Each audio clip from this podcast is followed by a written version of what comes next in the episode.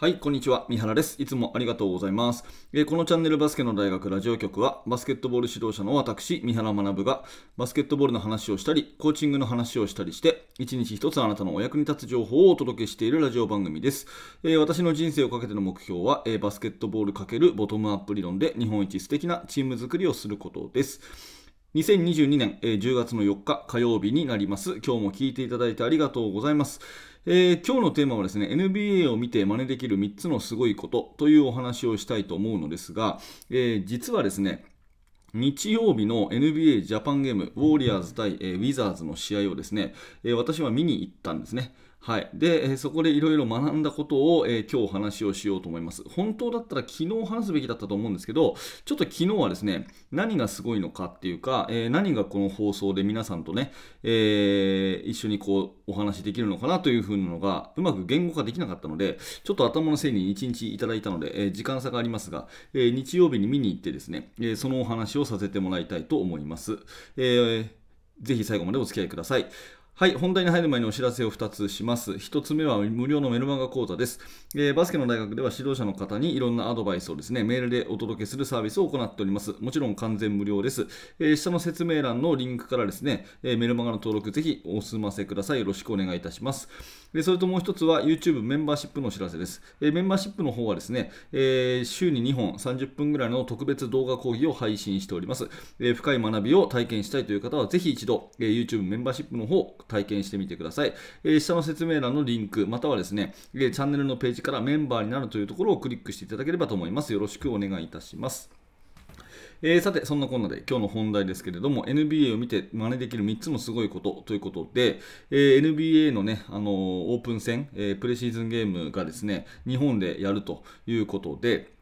埼玉スーパーアリーナで2試合ですね、ゴールデンステートウォリアーズ対ワシントン・ウィザーズという試合を、えー、行われて日曜日の日に私は見に行ってきたんですね。はい、普通に一、えー、ファンとしてお客さんとして 行かせていただきました。あのやっぱりすごく面白くてですね、やっぱり NBA の試合、えー、実際にこう生で見るってことは今まで私はあの何試合もねえー、アメリカで見たことがあるんですが、まあ、コロナ禍になってからなかなか海外にも行けないし、うん、あの NBA の試合なかなか見れないという状況の中でこうやって日本でやってくれたのはすごく嬉しいことでした。えー、で、なんといってもですね、来たチームがウォリアーズですから、はい、私が今最も好きなチームの一つで、えー、優勝チームですよ。優勝チームをこう目の前で見れるっていうのは素晴らしいですよね。えー、そして、えーその相手はですね、あの八村塁選手が主役のワシントン・ウィザーズになります。本当にこれ以上ない、えマッチアップで非常に楽しかった試合でしたね。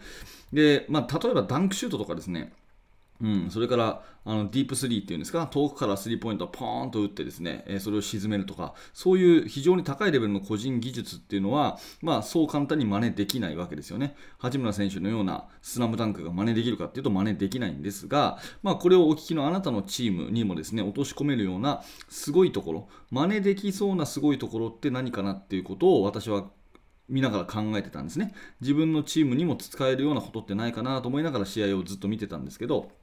うん、それを見るとですね、えーと、3つのことに、えー、まとめることができるなと思って、えー、今日はそんなお話をします、えー、1つ目はですね入念なウォーミングアップですね。1つ目は入念なウォーミングアップ。で2つ目はオフボールのディフェンスが本気。オフボールのディフェンスが本気。そして3つ目が、えー、静から動静かから動く。静から動のリズム。というこの3つです。はい1つずつ見ていきます、えー、1個目はですね入念なウォーミングアップということで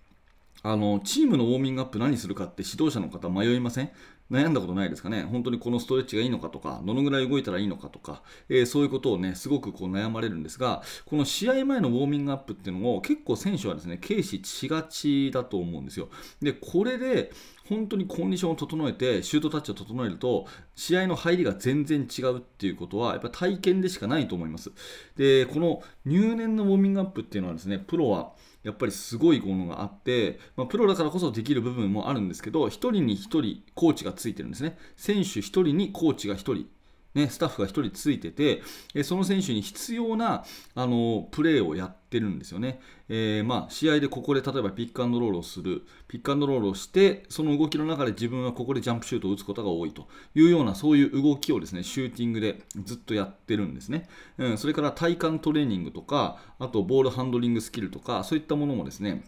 そのコーチが一人一人やっている、うんえー、チューブトレーニングをして補強をしたりとかですね、そういう一人一人にカスタマイズしたウォーミングアップをやってるんですね。で全体の練習としては、いわゆるその、なんていうんですか、ランニングシュートぐらいしかやらなくて、あとは本当一人一人がですね、調整してるっていうところがありました。で、えー、本当に本気で汗ダックダックになるまでやってる姿がすごく印象的で、このウォーミングアップの練習量の方が、なんかある意味試合中よりも多いんじゃないかなって思うぐらいですね、本当に一人一人真剣にウォーミングアップやってるんですね。うん、そこの姿はすごい印象的でした。それで、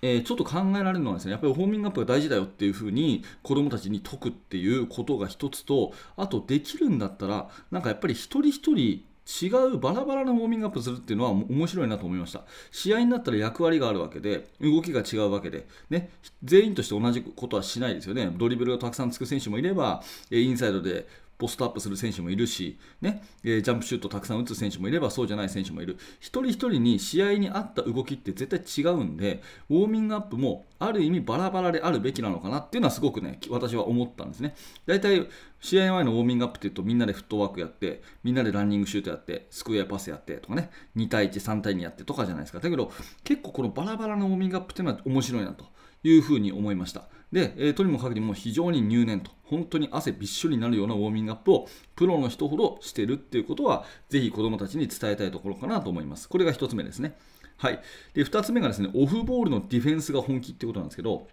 まあ、この試合の流れはですね、あのええー、と前半はステフィン・カリーとか八村塁とかね、えー、ポルジンギスとかですね、そういう選手がも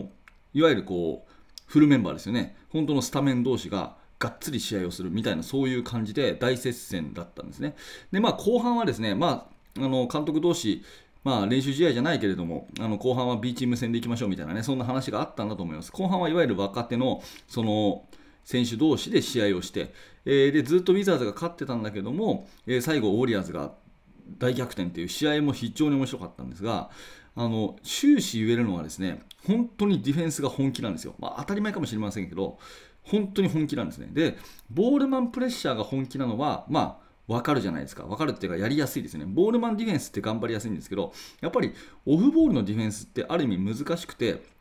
立ち位置もそうだし、声もそうだし、その、ね、どのぐらいのこう頑張りをやったらいいかっていうのが、まあ、結構難しいですよね、うん、あの子供たちはその頑張りどころが分かりにくいところだと思います。オフボールの指導にやっぱ長けてるチームっていうのは強いわけで、えー、そういうディフェンスの面でもボール1には当たる子はいるけど、ボールを自分のマークマンが持たない瞬間にふっと気を抜くっていうことは、これよくあることだと思うんですね。ただ NBA の試合を見てると、その前半のフルメンバーの試合も後半の若手の試合もですね、とにかくオフボールのディフェンスはめちゃめちゃ本気です。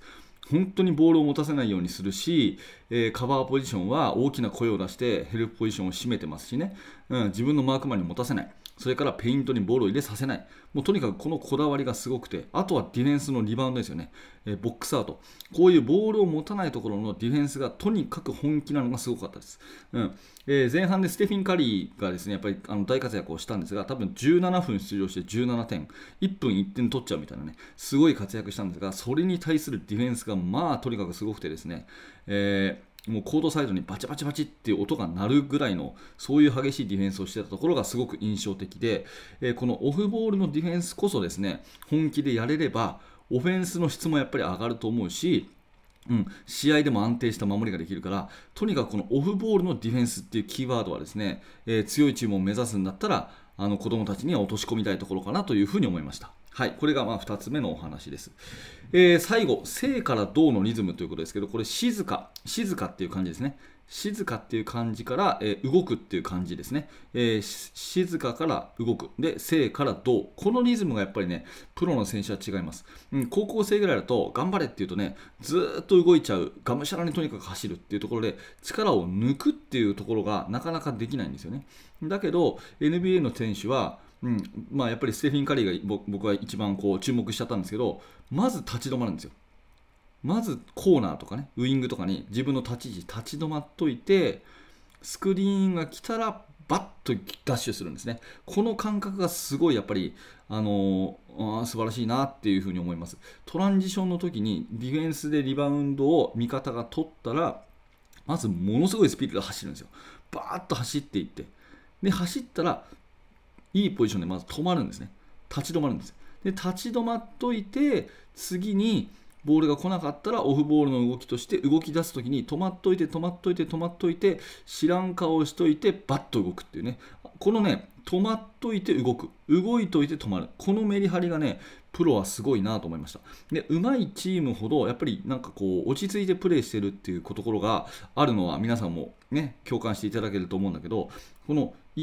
意外とこの止まるっていうことがですねなかなかできずに静かにしといていきなり動くと。動いといていきなり静かにするっていうこのいわゆる緩急がですねつけるっていうところを着目すると、え、プロのプレーに少し近づくのかななんてそんなことを思いました。はい、えー、ということで私がね、えー、一昨日見た NBA ジャパンゲーム本当に楽しい試合で、えー、多分 YouTube とかでハイライトがあるのかな？あぜひ見てみてください。あのこんなところをですね私は見てたよというのは、えー、1つ目が入念なウォーミングアップ。ね、2つ目はオフボールのディフェンスが本気そして正かな銅のリズムというこの3つねこの辺はその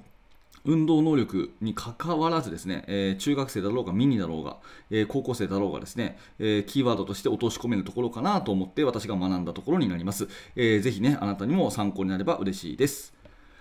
はい。ということで、えー、今日はこんな話をさせていただきました。ありがとうございます。えー、いつもバスケットボールの話をいろんな角度で、えー、しております。バスケの大学ラジオ局です、えー。ぜひチャンネル登録をしていただいて、また明日の放送でお会いしましょう。え高評価、低評価、またコメントもお気軽にお待ちしております。はい。ということで、え最後まで今日もありがとうございました。三原学でした。それではまた。